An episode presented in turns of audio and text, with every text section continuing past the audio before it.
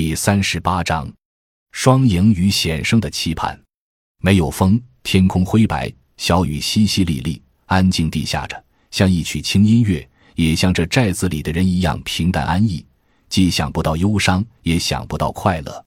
落小雨，寨子的人可没有闲着，他们要赶着时节，逢着土壤潮湿，戴上斗笠，披着棕棚，背着竹篓，上山坡栽种烟苗、辣子。今天屋里的光线太暗，我昨天的油画便要暂停。龙老师说双赢就要回来了，他把云南的小店转让出去就回家。他喜爱的那个姑娘已回到山江，姑娘带着一个五岁的女儿过日子。之前在广东打工为一个男人生下的，后来男人与她分手，她只好回到家乡。双赢去年与他在网上结识，互有好感，他也来梁灯实地考察过。令人尴尬的是，他同时喜欢上三个单身汉，除了双赢，还有金平，另一个我不熟悉，且都是梁登人，都是四十岁左右。他说：“只要不嫌弃女儿，安心跟他过日子就行。”可双赢与他见面后，称他并没有网上那样漂亮，皮肤也没那么好。隔了一段时间后，双赢认为再不抓住这个机会，以后便没有机会了，于是双方又开始有了感觉。说完双赢，再说显生。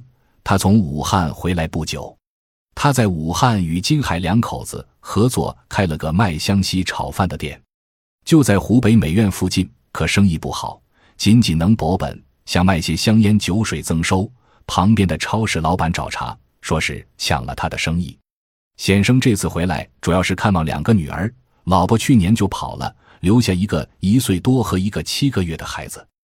他觉得和显生没法过下去，要去寻找自己的幸福。显生为此哭过几次。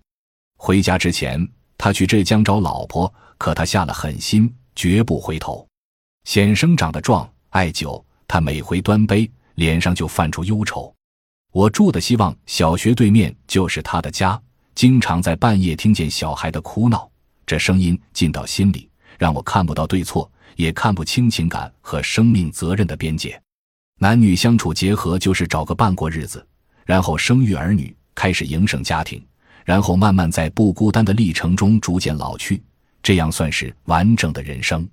但是感情的认识度会随着人的境况与年龄发生改变，不必用道德去衡量情感的曲直。平淡的雨声讲平淡的故事，作为我在这风景中。在他们黑暗的屋子里，寻求一些光亮，一些感想，一些寄托，一些我对人性的理解，再把它们揉进我的作品里，这便是我的日子。